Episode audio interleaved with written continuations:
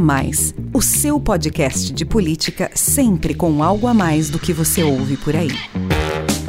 Olá, sou Rafael Lisboa e tem início agora mais um episódio do podcast A Mais, o seu podcast que discute política, economia e sociedade, sempre com algo a mais para você. O A Mais faz parte da Bússola, que é uma plataforma de conteúdo estratégico, parceria da revista Exame com o grupo FSB. Hoje o A Mais traz aqui para você um debate promovido pela Bússola sobre propostas que ajudem a tornar o Brasil mais competitivo e contribuam para a recuperação do país pós-Covid. Promover um ambiente de negócios que seja mais ágil e menos burocrático, capaz de garantir segurança jurídica, estimular a competitividade e atrair investimentos.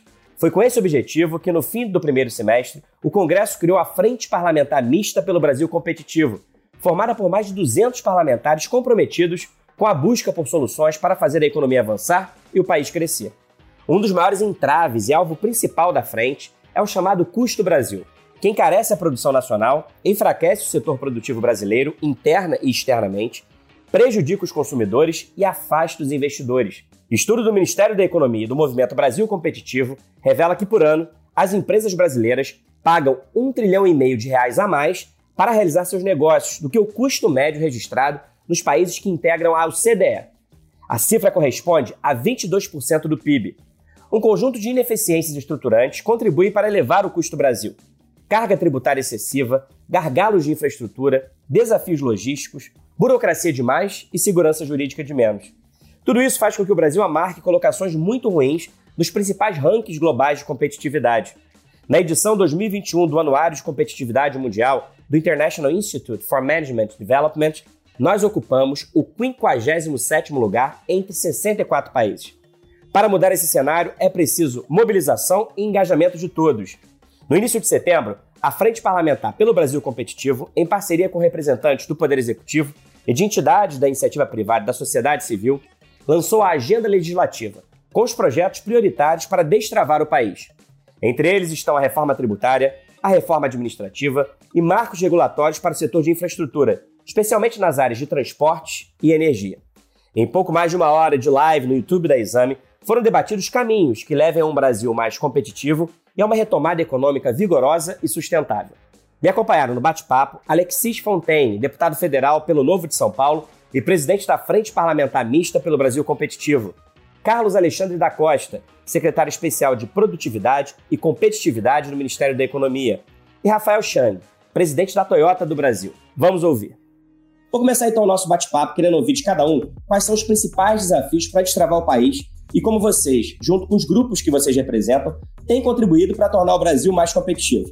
Vou conversar primeiro com o secretário Carlos da Costa, cuja secretaria no Ministério da Economia tem a missão justamente de melhorar o ambiente de negócios no Brasil e facilitar a vida de quem quer empreender por aqui. As MPs da Liberdade Econômica e do Ambiente de Negócios são exemplos, né, secretário, de iniciativas do governo que têm ajudado a modernizar e simplificar todo esse processo, reduzindo a burocracia e atraindo investidores. Mas, apesar dos avanços, o mau desempenho brasileiro em rankings globais de competitividade mostra que ainda há muito a fazer. Além do anuário de competitividade mundial que eu citei na abertura, e onde o Brasil ocupa o 57º lugar entre 64 nações, um outro indicador importante é o ranking Doing Business do Banco Mundial, que avalia a facilidade de se fazer negócios em 191 países. O Brasil aparece apenas na posição número 124. Secretário, quais são, então, ainda os principais obstáculos para a gente se tornar mais competitivo e como o governo tem endereçado essa questão, em especial o alto custo Brasil? O ranking do Doing Business, quando nós assumimos, é, mostrou talvez a figura mais ácida da falta de competitividade do nosso país.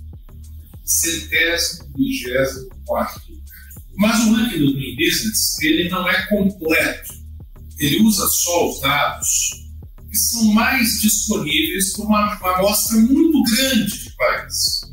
Então, ele tem uma visão limitada. O Banco Mundial, à época, ele decidiu escolher um indicador que pudesse incluir o maior número de países possível. Para que nós fôssemos ainda mais profundos em identificar os problemas que nós enfrentamos no país, nós nos unimos com o setor privado, nós acreditamos que a verdade está no setor privado, um dos nossos princípios é da humildade contra aquilo que o Hayek chamava de arrogância fatal, de achar que nós podemos sentar com alguns outros cientistas numa torre de marfim e dizer qual é o problema do setor privado. Quem entende o problema do setor privado é o setor privado. Então, nós sentamos no setor privado, várias associações, uh, com uma coordenação do Movimento Brasil Competitivo, e desenvolvemos, junto com o Boston Consulting Group, uma metodologia para calcular o custo do.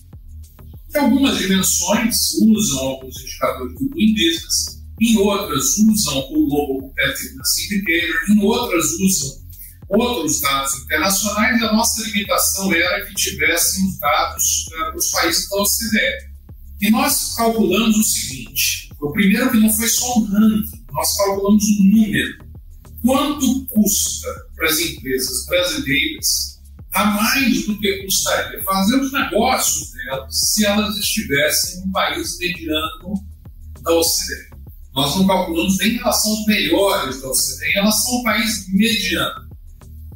Esse indicador foi criado depois de muitos debates, foi um indicador que reuniu, inclusive criou consenso, criou convergência, que é muito importante para nós avançarmos na agenda, porque parecia uma torre de Babel, cada um falava de um custo Brasil, outro falava de outro custo Brasil, um falava de um indicador, outro falava de outro indicador, e não havia um entendimento para dar foco e prioridade para o nosso país.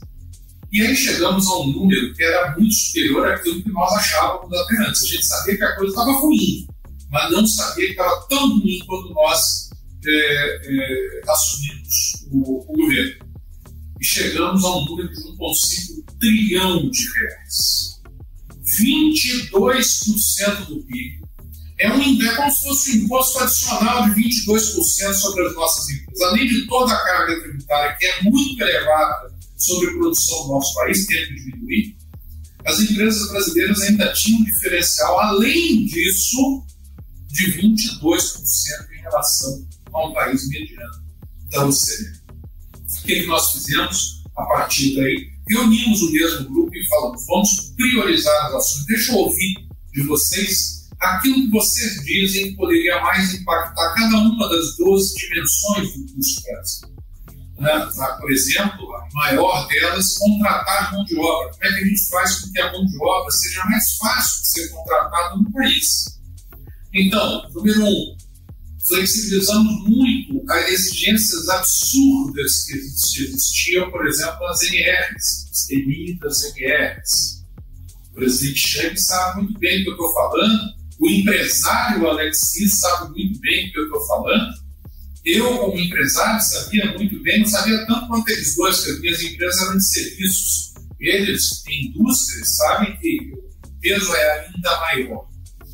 Avançamos também em algumas medidas de desoneração, principalmente durante a pandemia. Implementamos o maior programa de qualificação com base naquilo que é realmente demandado pelo setor privado junto com o sistema S, mas ainda há muito que fazer, precisamos desonerar a folha de trabalho. Avançamos não tanto quanto eu gostaria, mas avançamos bastante na transformação do e-social, que era um monstro, né, deputado Alexis? Era um monstro social em um bicho ainda meio selvagem, mas é, enjaulado. Não, o e-social hoje ele é muito menos burocrático, muito menos confuso, muito menos em duplicidade como era no início. É uma ferramenta muito mais simples. Dá para simplificar ainda mais. Estamos avançando, mas já é uma redução da burocracia. Então, se a gente pegar cada uma daquelas duas dimensões, nós estamos avançando em algumas medidas que são de desburocratização, de tirar o Estado do cangote de quem produz. O Inmetro, por exemplo, na média demorava 36 dias para dar uma licença para um produto. Hoje está demorando, sabe quanto, Rafael? 12. E até o final do governo vai demorar 36 horas para dar uma licença para um produto que não seja de risco elevado. Não é risco elevado, aí é risco elevado. Mas tem algumas coisas meio esdrúxulas no país que nós mudamos. Nós mudamos. Por exemplo, isqueiro tinha risco elevado, colchão tinha risco médio. Então, então nós, nós revisitamos tudo isso, acabamos com aquelas coisas que só existiam no Brasil, simplificamos muito. A lei de liberdade econômica é um passo importante, a lei do ambiente de negócio é um passo importante, mas tem dezenas, centenas de medidas infralegais que nós estamos continuando a avançar para tirar o Estado do cangote de quem produz. Avançamos em medidas para abrir mercados, também reduzem o custo de fazer negócio no Brasil, por exemplo, no saneamento. O custo que as empresas tinham para fazer negócio no setor de saneamento era altíssimo, porque tinha que fazer com empresas estatais com incentivos totalmente tortos. A lei do gás também foi um outro avanço. Então, avançamos em alguns marcos setoriais. O marco de telecomunicações, o Brasil foi o país que nos últimos três anos mais avançou na competitividade digital nas Américas. Nós só perdemos o mundo para a China e a Arábia Saudita. Isso é reduzir muito o custo do Brasil, porque abre o espaço, reduz o custo de digitalização das empresas. Então, nosso primeiro lugar, desburocratização, simplificação, tirar o Estado do cangote. Segundo, marcos regulatórios eficientes. Ainda faltam alguns. Faltam da energia elétrica, que é 414, por exemplo, é um dos mais importantes para reduzir o custo de energia no país e evitar as faltas de oferta de energia no futuro. Em terceiro lugar, atuamos com algumas políticas ativas, como, por exemplo, o que eu mencionei de qualificação, que é o Emprega Mais, e eu, eu, tenho muito orgulho de falar em um que é o Brasil Mais, que vai chegar a 2 milhões de empreendedores com capacitação gerencial. Pequenos empreendedores brasileiros, em alguns rankings uh, internacionais de capacidades gerenciais, estavam muito atrasados. Nós vamos chegar a 2 milhões de forma digital e a 120 mil, já estamos mais de 50 mil presencial, com apoio customizado pelas nossas pequenas empresas, para elas melhorarem suas capacidades gerenciais. Ainda tem muito o que fazer. Né? Como eu falei, a 414 tem que avançar e nós precisamos de uma reforma tributária que simplifique. Agora, principalmente, o foco, e é o maior foco em simplificação de impostos indiretos, seja com a PEC 110, seja com a nossa proposta da CBS. Isso precisa convergir, porque o imposto mais complicado, complexo, que atrapalha é o ICMS. Precisamos simplificar o ICMS, simplificar e reduzir o IPI, convergir PIS e COFINS, COFINS para que eles sejam muito mais simples e avançar no IVA dual. E troca todos esses impostos para um IVA dual simples, sobre valor adicionado, isso terá um impacto gigantesco, não só para reduzir a burocracia, mas também para reduzir contingências e riscos que hoje, para empresas como a Toyota, são um problema. Como é que você explica para a sua matriz o seguinte? A carga tributária brasileira é alta? Tá, tudo bem. Em alguns outros países é alta também, no Brasil, uma das mais altas. É complexa? Caramba, é muito complexa, mas se eu gastar 10% a mais e colocar um monte de contador, advogado e tal, eu lido com isso. Mas, além de tudo, eu não sei se eu estou pagando aquilo que daqui a três anos vão dizer que eu tinha que pagar. Aí você imagina a matriz lá no Japão, olhando assim, como assim, Rafael? É isso aí. Daqui a três anos é possível que a gente receba uma multa porque mudou a compreensão daquilo que a gente devia pagar. E lá no Japão falou assim: não, mas peraí, nós queremos fazer tudo direitinho, tem a compliance, temos tudo. Contrata mais contador e advogado para ter certeza que a gente está pagando tudo certinho. Não, ainda assim vai ter isso, porque é confuso, é ambíguo. Então, é difícil fazer negócio no Brasil. Avançamos muito, mas agora eu queria destacar marco de energia elétrica e reforma tributária que simplifique traga segurança jurídica, desburocratize, tire esse peso enorme para quem produz no Brasil. Nós queremos produzir. A prova disso é que em apenas três meses, mais de 1 milhão e 400 mil empresas foram criadas no Brasil. É um recorde mundial isso. Se o Estado sair do cangote e nós avançarmos na criação do ambiente de negócio que reduz o custo do Brasil, o Brasil será o país que mais cresce em todo o mundo e mais gera emprego para a nossa população. Muito obrigado, secretário. Eu acho que o senhor foi muito claro aí em mostrar essa lista de tudo que o governo vem fazendo para tentar simplificar a vida de quem quer empreender no país. Simplificação, desburocratização, novos marcos legais, políticas de qualificação de mão de obra, enfim, atacando aí essas jabuticabas brasileiras que o senhor falou, que só atrapalham a vida de quem quer produzir, gerar emprego, gerar renda. Mas o senhor destacou também frentes que precisam ser atacadas com urgência, que é o caso do marco da energia elétrica e principalmente a reforma tributária, que a gente vai debater mais aqui ao longo da nossa live. Então, depois de ouvir o que o governo tem feito para ajudar a destravar o país, agora eu quero saber mais do papel do Congresso nessa missão de melhorar o nosso ambiente de negócios e reduzir o custo do Brasil. Deputado Alexis Fontaine, o senhor preside a Frente Parlamentar Mista pelo Brasil Competitivo, criada há três meses e meio, justamente para unir esforços dentro do Legislativo em torno de pautas capazes de fazer o país avançar em competitividade e produtividade. Quais são os principais desafios, os desafios mais urgentes que devem ser endereçados pelos parlamentares e como a frente tem se organizado nesse sentido?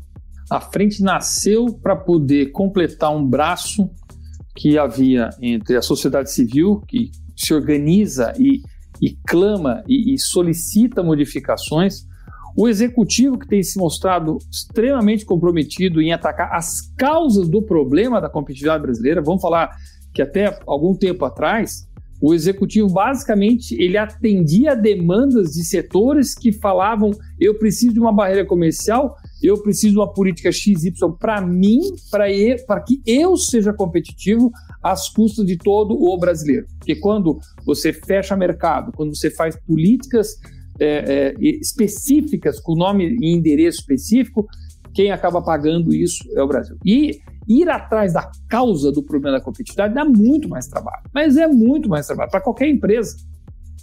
Agora, faltava um braço legislativo. E a gente, até por uma amizade muito boa com o Carlos Alexandre da Costa, desde o primeiro dia, quando entraram no governo, eu falei: Ó, oh, tem o bloco K, hein? Daí o E-Social. Fiquei, assim, falando para ele, e muita gente, muitos dos que tinham acabado de entrar no governo, falei: que bloco K é esse? O que, que ele está falando? Né, eu até lembro até hoje que eu falei com o Marco Cinto, o secretário da Receita Federal, falei, pois é, o terceiro empresário que fala sobre esse negócio de social aqui deve ser muito ruim mesmo. Falei, é, é muito ruim mesmo. E aí eu percebi um comprometimento muito bom.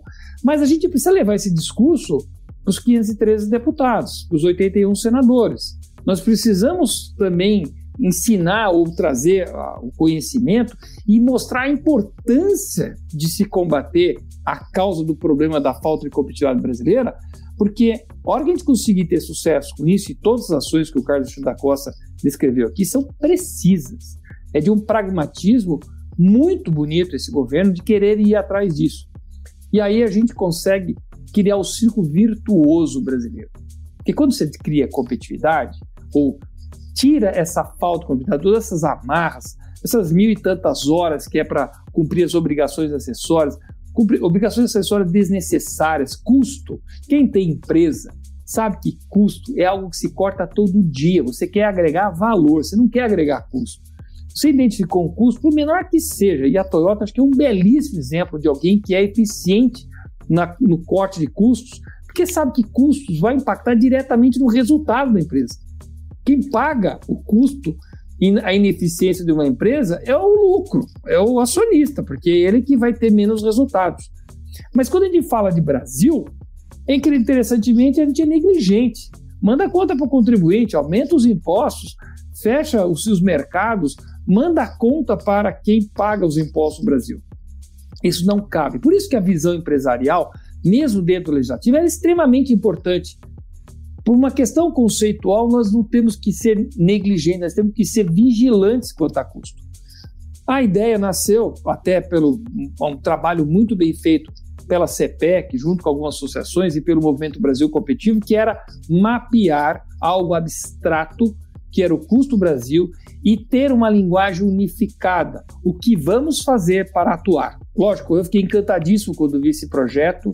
Ah, acho que demorei para poder ter a iniciativa de montar a Frente Parlamentar pelo Custo do Brasil, mas vamos dizer que teve uma pandemia aí também que bagunçou tudo, deu aquela turvada que a gente estava mais preocupado em aprovar um monte de coisas urgentes, né, mudança, nós chamamos aqui inversão de pauta dentro do, do Congresso, mas assim que deu uma clareada, eu falei, nós precisamos trabalhar isso, nós não podemos continuar com essa choradeira de setores pedindo para que não se derrube o antidumping, para que tenha minhas proteções, para que eu tenha o meu conforto. Zonas de conforto não são exatamente algo inerente a quem empreende. O empreendedor está sempre procurando a melhoria, e isso significa se incomodar. alinhamos com o Carlos Alexandre da Costa, alinhamos com o Movimento Brasil Competitivo, mapeamos dentro daquele a mandala, que é todo o ciclo de existência de uma vida, de uma empresa, as proposições legislativas. E, coincidentemente, tinha que bater, não tem como não bater. Estamos falando do novo marco né, do setor elétrico, nós estamos falando do transporte de cabotagem, nós estamos falando do novo marco do transporte ferroviário, ou seja, infraestrutura, energia, acesso aos insumos, que é tão importante que foi o novo marco do setor do gás. Estamos falando de quebrar monopólios de transporte de gás, de gasoduto. Estamos falando em privatização até da, da BR é, distribuidora, tá certo? Para poder dar mais abertura de competitividade. Mas estamos falando de reformas macro que são importantes. Uma é a reforma tributária, que vamos falar daqui a pouco, mas vamos falar também da reforma administrativa, um Estado menos pesado que drena menos energias daquele que gera riqueza no Brasil. Mais dinheiro no bolso do consumidor e mais dinheiro no, nos, nos bolsos de quem empreende, nós estamos falando de um ciclo virtuoso também, de crescimento, investimento. Quando o Estado drena todas as suas energias, todos os seus recursos, você fica sempre capenga. Né? E aí, óbvio que nós somos muito vulneráveis no Brasil. Vê uma empresa externa com capital, com dólar de euro, e compra uma empresa brasileira bem baratinho. E a gente quer, é o contrário, a gente quer crescer. Temos tudo para crescer. O que, que, que falta no Brasil? Falta nada, tá certo? Falta é cortar, né, falta, falta cortar a burocracia e falta tirar o Estado do cangote do brasileiro, do empreendedor. Falta tirar o Estado que fica atrapalhando. Deixa ele não atrapalhar, que você vai ver. E veja, na primeira pré-rodada do pré-acordos do, do novo setor ferroviário, novo setor ferroviário, já tem mais de 80 bilhões de investimentos. Veja o que aconteceu com o saneamento básico. A hora que destravou e falou, podemos, podemos resolver o problema, tem mais de 200 bilhões de investimentos em SEDAI, Alagoas, Rio Grande do Sul. Estamos resolvendo algo, algo primário. Isso é básico, básico. Água potável esgoto tratado, tratamento de resíduos sólidos. O Brasil precisa avançar até para poder dar igualdade de oportunidade para toda a população. Porque quem vive dentro de uma palafita no esgoto e com um problema de saúde constante, não dá para dizer que ele tem pé de igualdade com nós aqui que estamos bem supridos de água potável e saneamento. Então, dentro das prioridades que nós temos lá do lado legislativo, estão pautados alguns desses projetos, a gente tem que fazer notas técnicas, a gente tem que fazer compliance, a gente tem que se organizar, a gente tem que conversar com os deputados. Vamos aprovar esses projetos porque eles fazem bem para o Brasil. Isso faz bem para o ambiente de negócio, isso faz bem para a gente poder gerar emprego. O círculo virtuoso, ou o que eu sempre falo muito, inclusão social produtiva. Ou seja, todo mundo ganhando teu.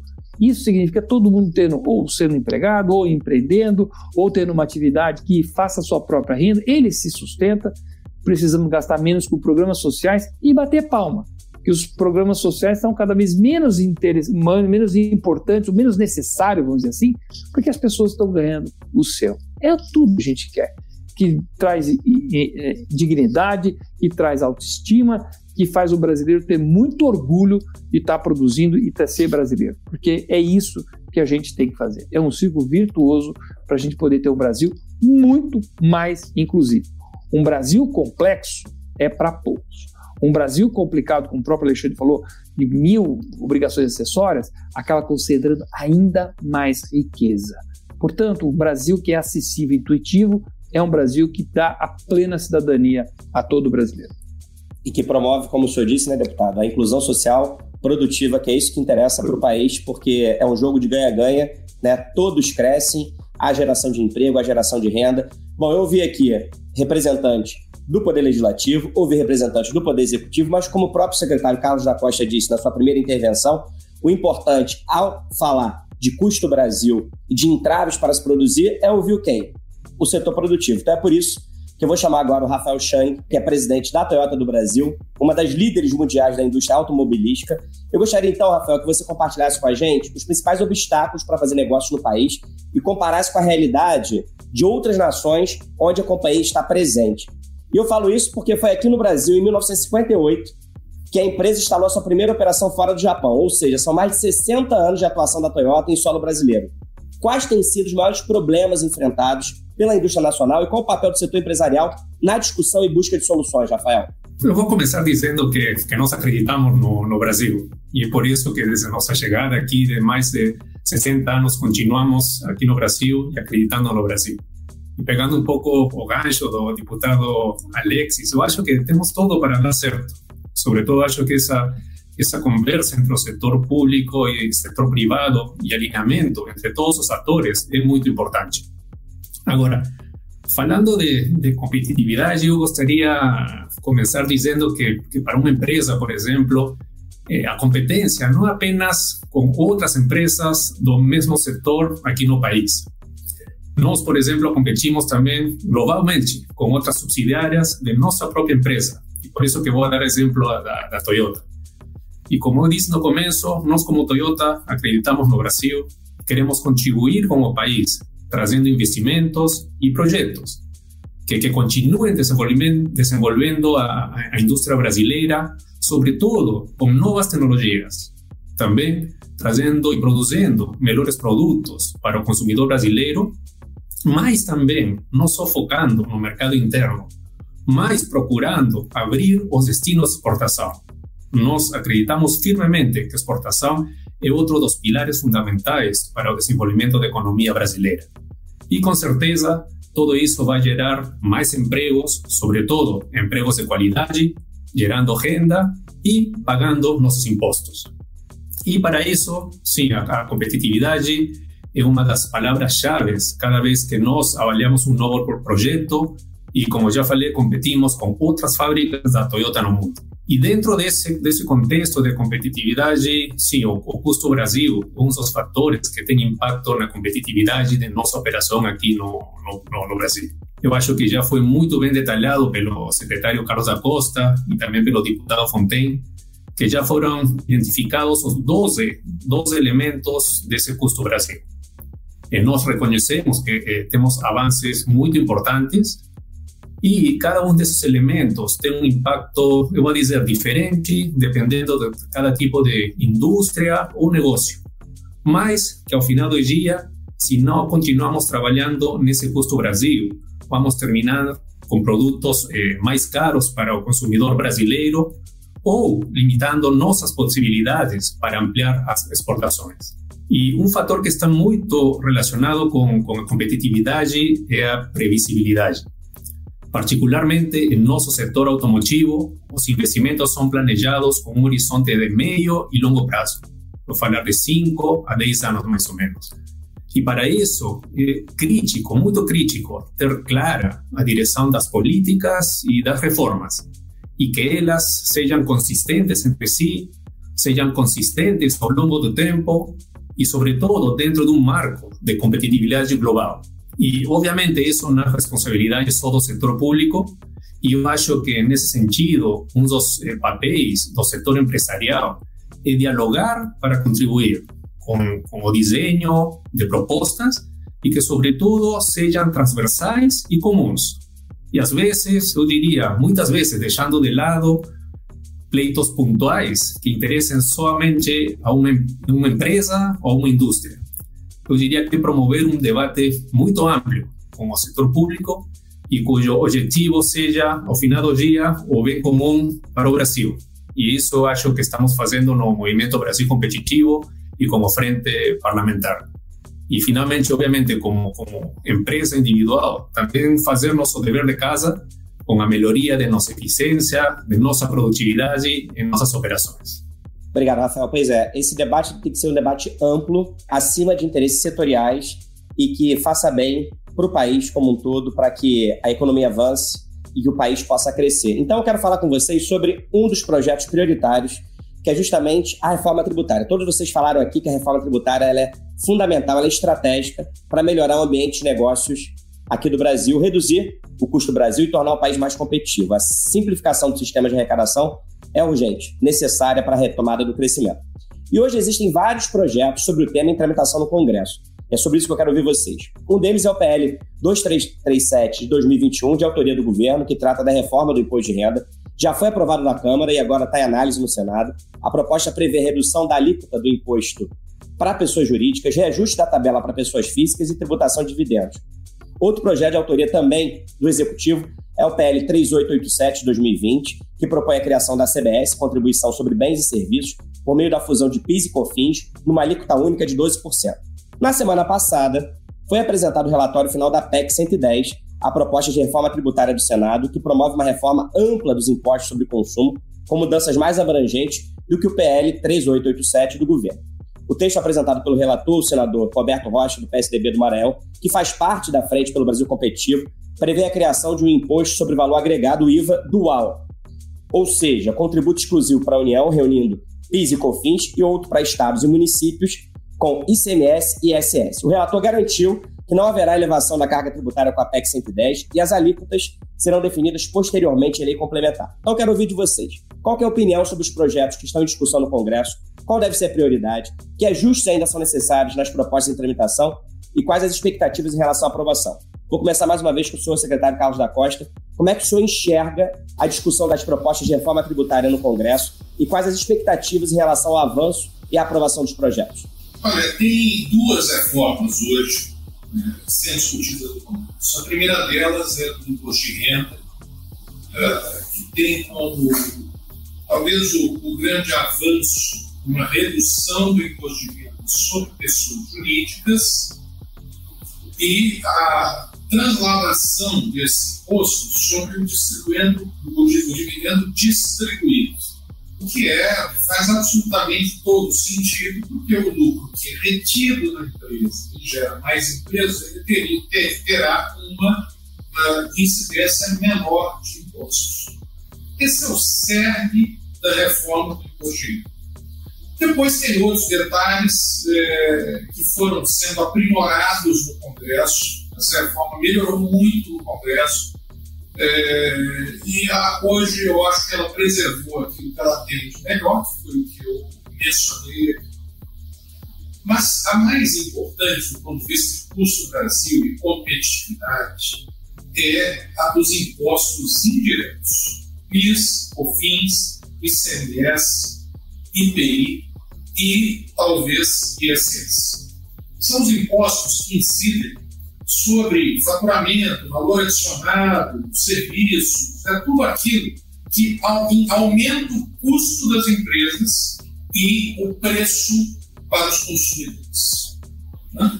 Isso é muito importante, pelo que eu já falei, porque é alto, complexo e inseguro. Essas três características precisam ser ajustadas. O ônus sobre quem produz tem que diminuir, tem que ser muito, muito, muito mais simples você tem uma ideia, dois terços, dois terços das 1.500 horas que as empresas brasileiras, na média, dedicam à, à, burocracia tributária vem do ICMS. Então, nós precisamos de um esforço concentrado isso. Uma proposta vem do Senado, sob a liderança do senador Roberto Rocha, um grande parceiro na desburocratização, na desoneração, aliás, um líder de um dos avanços institucionais que nós não mencionamos aqui, que são as ZPS, as zonas de processamento e exportação, que inclusive podem ser até privadas agora, que já estão começando a ter projetos no Brasil inteiro, para exportação. Isso não é injusto com as empresas que produzem para o mercado inteiro. Então, o, senador Roberto Rocha fez um trabalho extraordinário e uh, conseguiu algo que era impensável, que é a convergência dos estados e de boa parte dos municípios brasileiros. Muitas vezes se evitava discutir um conjunto PIS, COFINS, ICMS e ISS pela complexidade da convergência. Ele conseguiu fazer isso. No início, a gente até ficou, será que ele conseguiu? Ele conseguiu. Tem uma proposta muito interessante. E nós temos a proposta CBS, que nós já encaminhamos para a Câmara e está em discussão. Eu acho que essas duas convergindo, é, construindo um IVA dual, IVA mesmo, não é um ICMS. ICMS é uma jabuticaba brasileira. Né? É o pior imposto do mundo. Não existe, não se sabe muito bem se é sobre venda ou se é sobre é, valor adicionado. As empresas têm que fazer. Aliás, o Bloco K surgiu nessa maluquice burocrática de decidir o que, que era é, insumo, o que, que não era insumo, o que, que era indireto, o que, que não era indireto. É uma confusão danada sobre as empresas o ICMS, o IPI, o PIS e o COFINS. Aliás, o IPI, o ministro Calguedes tem falado muito disso, não faz o menor sentido. Por que tem um imposto só sobre produto industrializado? É ruim ter indústria? O agro já disse, já, já mostrou o que precisa. Menos burocracia e menos imposto. Por isso que o agro está florescendo no Brasil. Outro dia eu estava conversando com vários representantes da indústria, eles estavam falando assim: sabe qual é o nosso sonho? Pegar tudo que o agro tem no Brasil e dar para a indústria. Nós abrimos mão de tudo, de tudo, proteção, é, redução tudo. Só pega o que o agro tem e dá para a gente. Porque às vezes o pessoal diz o seguinte: o agro é que é bom, tem vantagem competitiva, a indústria está cheia de benefícios. Então, mentira! Como é que pode ser beneficiado um setor que é a indústria de transformação? Tem 13% do PIB e paga 33% dos impostos. O que a indústria quer é aquilo que é o básico, que é o que o agro já tem. Por isso que o agro floresce, é pela competência do nosso, do nosso agro e também pelo um ambiente adequado, impostos justos, e não esse absurdo que nós temos sobre a indústria brasileira. Se pegar o pacote do agro e colocar na indústria, resolve o problema. Só que aí a receita tributária ia ser muito menor, não é nem tanto isso o que a indústria, comércio, serviços pede. É um pouquinho menos, mas principalmente muito mais simples, com menos riscos. Se nós pegarmos que está vindo com o senador Alberto Costa e que nós trouxemos na Câmara e fundirmos o que tem de bom nas duas, não precisa de nada mais. Essa é a beleza, não precisa inventar mais nada. Pega a proposta do senador Alberto pega a CBS, funde as duas, cria o IVA Acabou, resolveu o problema. Já está pronto. O trabalho de convergência política já foi feito, agora a gente precisa colocar a mão na massa. O nosso Congresso não tem se furtado a fazer a parte dele. Isso eu tenho que falar com total é, justiça. O Congresso tem sido um parceiro na redução do custo do Brasil, um parceiro de mãos dadas. Os inimigos do custo do Brasil é uma parte da burocracia atrasada, criaturas do pântano, como o, ministro Paulo Guedes fala parte da burocracia é essa que já está ficando de lado, que estão perdendo as batalhas. Uma burocracia que nós herdamos, é pouca gente, mas que foi muito influente no passado, que quer continuar a ser influente agora, que é quem batalha para manter o, o Pantanal, porque é onde elas vivem e proliferam. Essas estão ficando de lado.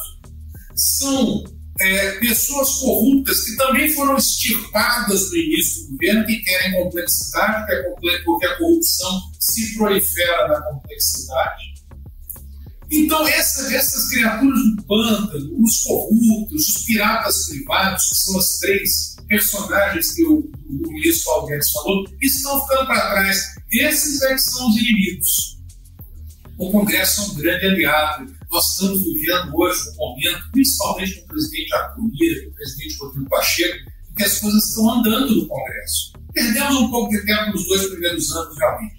Mas agora, com essa parceria do Congresso, as coisas estão indo rapidamente. É um Brasil novo. E sabe o que é interessante? Eu tive no exterior há duas semanas e as pessoas lá fora não sabem disso que nós já entregamos junto com o Congresso Nacional nós temos um desafio muito grande, inclusive, falar lá para fora e até para os nossos empresários aqui dentro, principalmente na Faria Lima, que não acompanha, não acompanha o mundo real, tudo que já foi feito. E aí você vai ver que dizer que ano que vem nós vamos crescer 1% só, não faz o menor sentido. Olha o que está sendo investido, olha o outro lado. Temos problemas? Temos. Mas se nós estamos 50% atrasados em relação ao resto do mundo, e reduzimos metade do atraso, nós estamos a 75%. Você pode olhar, pô, avançando 50%, ou você pode olhar o seguinte, falta 25%, coitado, Brasil não vai crescer porque falta 25%. Não, não, não. Nós éramos um país que tinha 50% de atraso.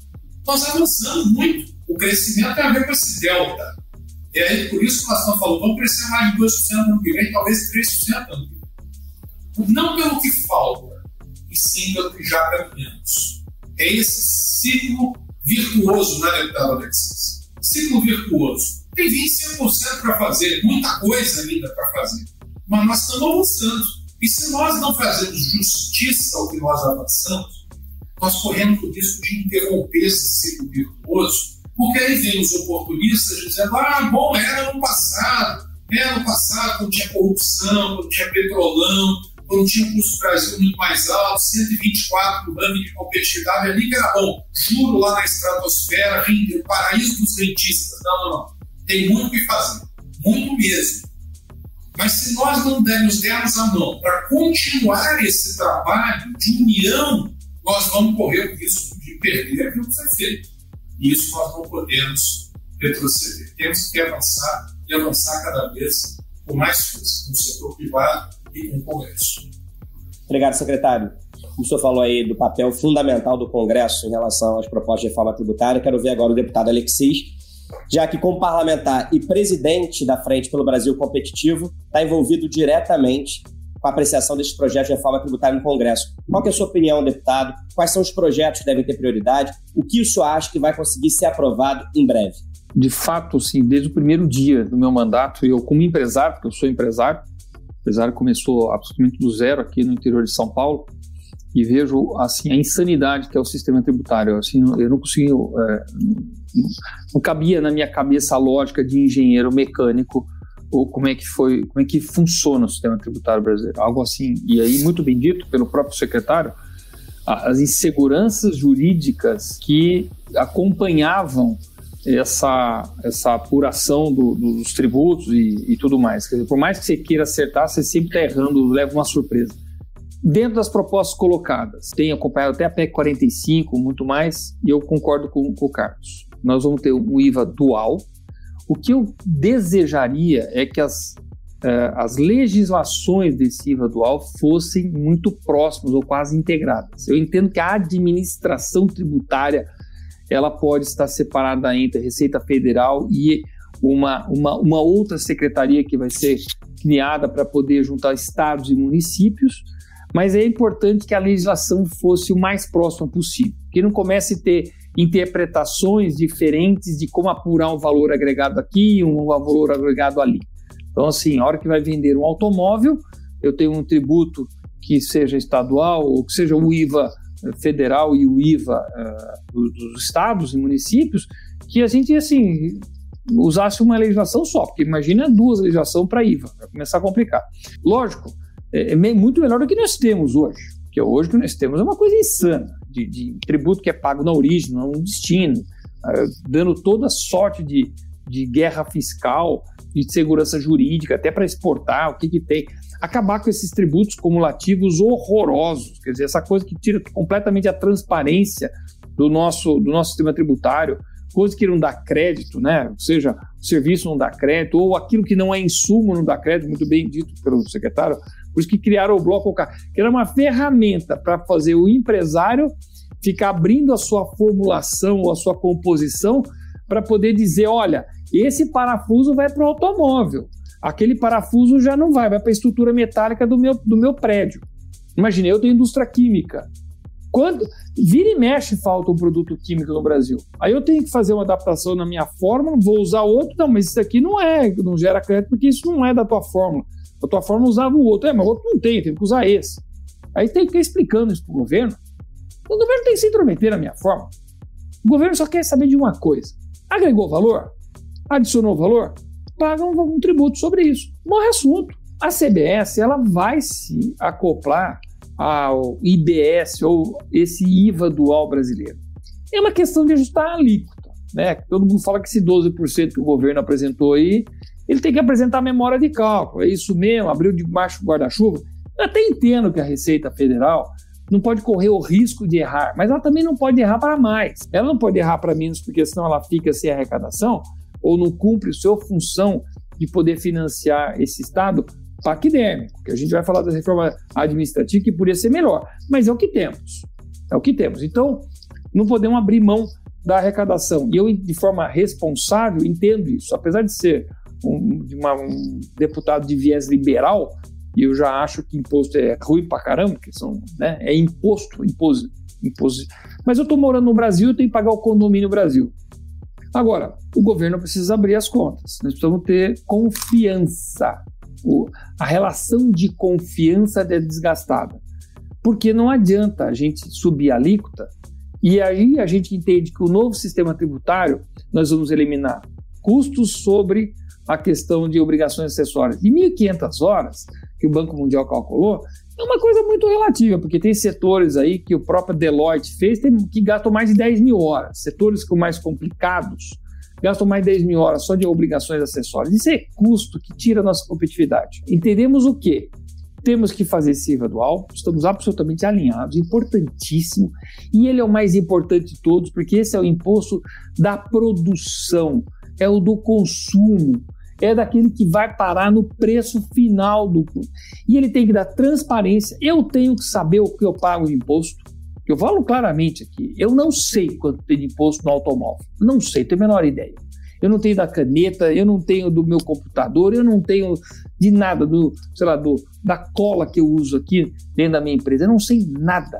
Mas eu sei quanto está na Alemanha. 19%, que é o IVA de lá. Eu sei quanto está na Bélgica, 21%, que é o IVA de lá. Então, você empodera o cidadão. O cidadão fala, por que, que eu pago 21% e o outro paga 19%? No Brasil, fala, vamos pagar 25% de IVA. É um absurdo, é muito alto. Bem-vindo à transparência e à consciência de quanto que é a tua carga tributária, porque você não sabe nada. Temos que ter neutralidade, muito importante, que é não ficar dando incentivos fiscais para as fábricas se enfiarem no meio do nada atrás do incentivo fiscal e não atrás da sua competência, da onde elas podem entregar melhores produtos a menores preços para o consumidor, que é isso que interessa, tá certo? Equidade, aí o Carlos Alexandre Gastos falou tudo. Eu, não é que a indústria é, quer diminuir imposto, a gente só quer igual ao serviço e ao agro. Fez igual, tá tudo certo para nós. Agora, não é igual, né? Porque nós temos o ICMS que eles não têm. O ICMS que ou hora dá crédito, hora não dá crédito. Nós temos o PIS e COFINS sobre é, também insumos, coisa que eles não têm. Substituição tributária que ninguém tem, só a indústria tem. Diferencial de alíquota que só a indústria tem. Poxa, aí, meu amigo, é, não é para menos que a indústria é a que mais sofre no Brasil. Alguém fala assim, ah, talvez o Brasil não tenha vocação industrial. Ué, mas com, com essa carga tributária, essa facilidade dos tributos do agro, também tem que ser agro mesmo. Agora, me dá as mesmas condições para saber se o Brasil não é uma potência industrial. É uma senhora potência industrial. Porque não precisa atravessar os oceanos para levar minério de ferro para a China. Porque não precisa ficar é, fazendo é, o transporte do gás aqui. O gás, nós temos gás, nós temos logística, tudo disponível, é só investir. É só acabar do, o custo do Brasil, é só a gente ter essas condições. O brasileiro é extremamente criativo. Nós somos uma torre de Babel. Não há o que impeça aqui. A maior comunidade japonesa fora do Japão está no Brasil. E a segunda maior alemã está aqui no Brasil também. Ou invertido, sei lá. O Brasil está cheio de gente, tá certo? Tem belga pra caramba aqui no Brasil. Agora, a, maior, assim, a reforma mais importante, sem dúvida nenhuma, é a do consumo, que é o IBS junto com, com, com o CBS. Né? É, a, é, a, é a 387 com a PEC 110. A outra proposta, que é a 2337, que é do imposto de renda, ela também é importante. Não é tão, sim, tão impactante, tão fundamental. Mas, de fato, ela também tem que ficar um padrão global. E no padrão global é menos carga tributária no consumo, ou seja, menos carga tributária na empresa, porque qualquer custo da empresa vai parar no preço do produto, certo? Ou do serviço. E mais tributo na renda dos investidores. Ou seja, é inclusive progressivo, porque você tributa mais quem tem mais capacidade contributiva e você tributa menos quem vai consumir produtos e serviços. O raciocínio está perfeito, é isso que nós temos que fazer mesmo. Tá certo? Aí é uma questão de acertar alíquota, é uma questão de acertar regimes. Eu também acho que o Brasil tem regime tributário demais. É EMEI, é simples, é lucro presumido, é lucro real. Para com tudo isso. Mas, óbvio, tem tudo isso. Por que, que tem tudo isso? Porque os nossos tributários é tão ruim que a gente fica esticando a corda de um simples nacional indefinidamente para poder ter ambiente, senão ninguém consegue. Mas mundialmente tem dois sistemas tributários. Tem um para aquele que é doninho de uma loja, uma floricultura do bairro, é um simples. E tem o resto, que é o IVA. Mas o IVA é tão intuitivo e tão simples e tão acessível que não precisa de lucro presumido, não precisa de mais nada. É simplesmente vai lá e apura, coisa muito simples. É isso que o Brasil tem que ter. Senão a gente começa a criar mais e mais e mais distorções. Então, estamos é, absolutamente comprometidos com isso. Agora, de fato, é uma discussão difícil dentro do Congresso, sabe? Não é uma discussão fácil, porque os grupos de interesse começam a influenciar, fazer lobby, e aí, não, que as escolas não podem, não, porque os hospitais não podem, não, porque o transporte público não pode, não, porque o serviço não pode, não, porque. Não... E aí começa assim, mas o serviço que mais emprega, que mais cresce, não pode pagar imposto. Mas quem que vai pagar imposto se for desse jeito? Eu quero saber quem que vai pagar imposto. O agro não quer pagar imposto, o serviço não quer pagar imposto, vai sobrar para a indústria, daqui a pouco não tem mais indústria. Aí ninguém paga, aí vai ter que ir a conta de novo lá para baixo. Então, se todo mundo tiver uma equidade, um equilíbrio, todo mundo pagar de forma equilibrada, a gente resolve. Pois é, por isso tem que ser um discurso amplo e com muita responsabilidade, né? Assim, entendendo que para o bem do país, interesses setoriais têm que ser deixados de lado é, em busca de um sistema que seja mais justo, mais simples e melhor para todo mundo. E eu quero então ouvir a opinião do Rafael. Rafael, qual é a sua avaliação em relação aos projetos que estão em discussão aí no Congresso de reforma tributária essas propostas atendem às expectativas do setor produtivo? Há aspectos que você considera importantes que não foram contemplados? Bom, eu vou ser muito simples em minha resposta, né? O que nós estamos esperando é simplificação, desburocratização e segurança jurídica. Obviamente, dentro desse pacote da reforma tributária, tem assuntos importantes, como já foram colocados, a simplificação com a IVA, mecanismos para evitar o acúmulo de créditos, ou pelo menos um tempo menor para a recuperação desses, desses créditos. A implementação de, de mecanismos para promover as exportações. Eu tenho, nós, como empresa, temos muito foco nas exportações. Logo, temos, também foi colocado as, as isonomias tributárias para evitar distorções dentro do mercado. Mas, enfim, todo novamente para simplificar, desburocratizar e ter segurança jurídica. E nós entendemos que a reforma tributária é complexa e, sobretudo, tem um grande desafio, que de conciliar, como comentou o deputado Fontaine, conciliar diferentes interesses. E nós achamos que não vamos ter uma solução 100% perfeita que vai contentar a todo mundo. Acho que vai ser impossível. E por isso, eu não sei que de algum jeito ou outro alguém tem que renunciar a alguma coisa, mas, sobretudo, tendo essa, essa consciência de de, de, estar trabalhando todos em prol do bem comum, e esse bem comum é o Brasil, continuar o crescimento do Brasil. Um outro tema que é crucial e que impacta diretamente a competitividade e a produtividade no Brasil, que são os gargalos de infraestrutura. Né? O secretário Carlos da Costa falou isso logo na sua primeira resposta, o Rafael e o deputado Alexei Fontaine também mencionaram essa questão. Né? Num país de dimensões continentais como o nosso, os desafios de logística representam um dos principais obstáculos para o setor produtivo e contribuem para elevar muito o custo Brasil. As deficiências nas redes de transporte encarecem os custos logísticos, que equivale a 12% do PIB brasileiro, segundo dados da consultoria Interb. O índice é acima do registrado em outras nações maiores em extensão territorial, como Estados Unidos e Canadá, onde as despesas com logística respondem por 8% do PIB, e Rússia, 9,5% do PIB. Uma estratégia importante para mudar esse cenário brasileiro é diversificar a matriz de transporte, hoje ainda muito concentrada no modal rodoviário. Daí a importância de projetos que ampliem a presença de outros modais mais eficientes, como o ferroviário.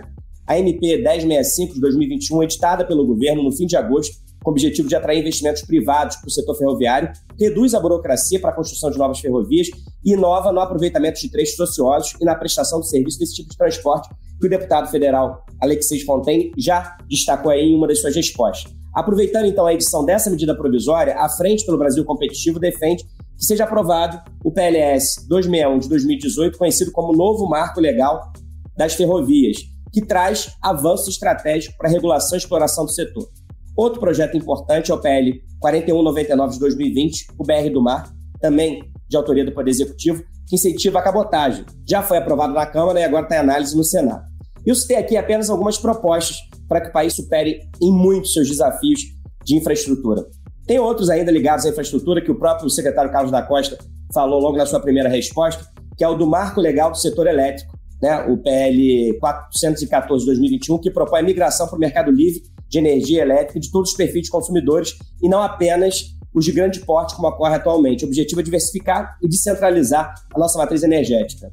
Ainda tem também o PL 7063 de 2017, que é o marco legal das PPPs, consolida e moderniza normas sobre concessões, parcerias público-privadas e fundos de investimento em infraestrutura. Enfim, eu trouxe aqui só alguns exemplos que eu quero ouvir de vocês qual que é a importância de se avançar nesse debate, nesses projetos que são fundamentais para poder destravar a infraestrutura no país e abrir a infraestrutura para o setor privado, criando aí novos marcos regulatórios. Primeiro você, secretário, é, quais são as principais apostas do governo nesse sentido? Olha, eu acho que o governo não tem que apostar em nada. Ele tem que apostar no setor privado. O que o governo tem que fazer é desobstruir. Por exemplo, todo mundo fala que nós precisamos, como você bem falou, Rafael, é, diversificar mais os modais. Eu não entendo nada disso, mas eu entendo o seguinte, que se o governo desobstruir e os marcos regulatórios trouxerem aquilo que nós conseguimos trazer no saneamento, por exemplo, que é concorrência, liberdade, abertura do setor privado. Se a gente fizer esses três, naturalmente a rede logística intermodal, a parte de energia elétrica, tudo se resolve, tudo se resolve. Não precisa o governo ficar dizendo que tem que fazer. Isso na União Soviética se fazia isso. Isso fazia na, na é, por exemplo, na China se fazia isso. Todo mundo acha que o modelo chinês tem a ver com o Estado. Sabe por que a China está crescendo? Porque está fazendo menos papel, está dando menos papel do Estado, está deixando o mercado crescer mais. Porque o crescimento da China não é nas áreas que são de participação maior do Estado, é onde o, o Estado sai. Então, qual é a nossa defesa? Quanto mais livre, desburocratizado, concorrencial, aberto ao mercado for, melhor. Está aí a, a prova. 80 bilhões de ferrovia. Por quê? Porque tem mais Estado? Não. Porque nós estamos tirando o Estado, só vai ter autorização, ou seja, só vai ter regime privado. Telecom, bilhões sendo investidos, sabe por quê? Porque nós acabamos com o regime público de concessões em telecom logo no primeiro ano. E aí o que, que aconteceu? Bilhões sendo investidos em, em telecom. Então, a, a, o que, nós precisamos fazer agora? A mesma coisa no setor elétrico, 414. Concluir a tramitação de, do marco de ferrovias, que era a PL261, que estava bem parada, nós entramos com uma medida provisória para dar celeridade, praticamente com o mesmo texto que estava lá com a PL, PL261. Precisamos avançar em concessões, num texto diferente do que tem lá, que está muito complexo, contrário da direção que a gente tem, dependendo de infraestrutura, e por fim fazer BR do mar, claro, claro, BR do mar, a mesma coisa. Tira o Estado, abre mercado, concorrência, tudo a mesma coisa e, por fim, uma coisa que não está sendo falada, mas que é muito importante, que são os marcos regulatórios infranacionais. Tá? Principalmente mobilidade urbana. A mobilidade urbana precisa avançar. Tá? Precisamos ter mais concorrência, menos princípios para a mobilidade urbana. E nós temos trabalhado nisso com os governos municipais do Brasil inteiro. Alguns já estão mais avançados. Porto Alegre, por exemplo, está avançando muito. Outros municípios estão avançando muito também é um novo Brasil que foi falado pouco aqui, também porque as prefeituras estão avançando bastante, por exemplo, a lei de liberdade econômica. É um novo Brasil, é um ciclo virtuoso, deputado Alexis. Temos que acreditar nisso. Hoje estão falando muito da jornada nas estrelas, porque parece que o William Shatner vai na próxima missão espacial da SpaceX. O Dr. McCoy tinha uma frase que era clássica, e quem está no governo sabe muito bem do que eu estou falando, que é muito mais fácil destruir do que construir. Vamos botar o foco no que a gente precisa construir e construir juntos. Obrigado, secretário. É aquele mantra que o ministro Paulo Guedes costuma dizer, né? Menos Brasil e mais Brasil, né? O Estado podendo ajudar, principalmente desobstruindo, destravando e abrindo aí é, espaço para o mercado atuar. Agora quero ouvir então o deputado Alexis, dentro da agenda legislativa lançada no mês passado pela Frente Parlamentar pelo Brasil Competitivo, os projetos ligados à infraestrutura, eles aparecem como destaque na estratégia de reduzir o custo do Brasil. Deputado, conta então para a gente quais são as prioridades dentro desse tema de infraestrutura, e aí eu falo de transporte, de energia, e quais as expectativas na tramitação dessas propostas? Vamos ser quase repetitivos, que é exatamente isso que o, o secretário Carlos Júnior da Costa falou. É, vamos lembrar que quando eles entraram no governo, o mato estava tão alto, mas tinha tanta coisa para fazer, tanta coisa para fazer, que eles foram disparando um monte de projetos, um monte de iniciativas, não cansam de apresentar novas, é, novos, novos avanços importantíssimos. Acho que tinha uma curva ABC do que era mais importante. Saneamento básico era uma das coisas assim que era vergonhoso. O Brasil é vergonhoso. É, 110 milhões de brasileiros sem tratamento de esgoto, 35 milhões de brasileiros sem água potável. Até para enfrentar a pandemia, isso fez falta, tá certo? Mas tínhamos estádios de futebol, né? Isso realmente não faltava. Até está sobrando estádio de futebol. Tinha até o Parque Olímpico que serviu para alguns dias e agora está lá com um legado abandonado, custando uma fortuna para todos nós. Mas, é, de novo, questões logísticas. O Brasil tem que avançar, não dá mais para ficar as coisas de caminhão, principalmente na longa distância. O Brasil é um país enorme, dimensões continentais, escoamento de, de, de extrativismo, vamos dizer assim, de minério de ferro, de toda a questão do agro. Mas aí tem que aproveitar esse fluxo para poder levar para o interior do Brasil também, para poder começar a transportar coisas de valor agregado, que sejam automóveis, geladeiras, alimentos, usar os containers para voltar para o interior do, do, Brasil. E isso é desenvolvimento do Brasil, porque onde passa uma ferrovia, você acaba tendo todo o desenvolvimento regional importante. Vamos falar em desenvolvimento sustentável, vamos falar em desenvolvimento civilizado e não extrativista, não é uma coisa mais de bandeirantes aqui, estou falando de outro, outro, outro momento, né? Mas essas, essas questões são muito importantes. E veja, é o que o próprio Carlos falou, o Carlos falou assim, é, o que o governo tem que fazer é destravar. Destrava, a iniciativa vai atrás. Tem uma frase que eu gosto do, do cantor Oswaldo Montenegro, ele diz assim: o artista vai onde o povo está e o empresário vai aonde tem oportunidade. Então, tendo oportunidade, tendo essas infras, ele vai, ele percebe. E veja que as debêntures de infraestrutura, um mecanismo que está sendo criado, importantíssimo para que todo brasileiro, se quiser, ele vai participar de uma ferrovia, de um linhão de energia elétrica, de, um, de uma, uma, uma hidrovia. Ele vai poder trabalhar, nesse, investir naquilo que, inclusive, dá um retorno com muita segurança. É a nova poupança brasileira, como aconteceu com os fundos de investimento imobiliário, mas ainda mais seguro ainda, porque a hora que você investe no linhão de energia elétrica, aquilo é um fluxo constante de, de, de recursos, tá certo? E altamente constante. Então, tudo isso é trazido. O Congresso tem respondido bem. Todas as reformas importantes ele tem, é, vi, é, tem apoiado.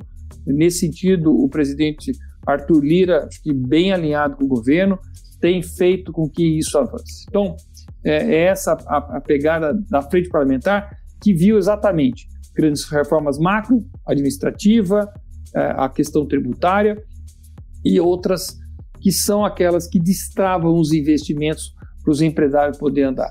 Lembrar que também tem outras matérias importantes, como o próprio é, nova lei de empreendedorismo, que também dá novas chances para aqueles que erram no Brasil ou que fizeram mal, más escolhas. Mas tem muita coisa boa. E um dos pontos para fechar é a questão de é, capacitação, formação é, produtiva, que é um dos custos do Brasil enorme, que o Brasil impressionantemente tem muitas vagas em aberto e muitos brasileiros que não cumprem essas vagas, que não atendem essas vagas. Nós temos que casar isso para que a gente possa é, destravar essa falta também de mão de obra qualificada. Bom, e aí agora eu vou então perguntar, fazer a última pergunta então para o Rafael, Quero saber dele, como representante do setor produtivo, quais são, na sua opinião, Rafael, os principais gargalos hoje de infraestrutura do país que afetam diretamente a nossa competitividade? Quais são as mudanças mais urgentes esperadas por vocês? Ok, bom, só para contextualizar um exemplo, a diferença do custo logístico entre Brasil e México. No caso do Brasil, 15% mais que do México. E nossa avaliação tem dois fatores. Um eh, a burocracia para entrada e saída dos produtos. Mais que, como comentou o secretário da Costa, estamos nesse processo de desburocratizar, que não, se, não está focado só no custo, mas também nos tempos do processo, que ao final constituem gargalos para a nossa operação. E o segundo fator é a concentração do, do, do sistema de transporte eh, nas eh, rodovias. Então, as iniciativas eh, propostas, como o novo marco legal das ferrovias e a BR do Mar, eh, que incentiva precisamente a, a, navegação de cabotagem, são iniciativas que vão abrir eh, possibilidades para utilizar ou combinar modais que novamente vão diminuir custos e também os tempos. E, sobretudo, eh, trazendo investimentos privados para ampliar e, sobretudo, modernizar a infraestrutura dentro do país. Você acabou de ouvir o debate da Bússola sobre como tornar o Brasil mais competitivo, destravar o país e fazer a economia crescer. Obrigado pela sua companhia até agora e a gente se encontra novamente na próxima semana. Tchau!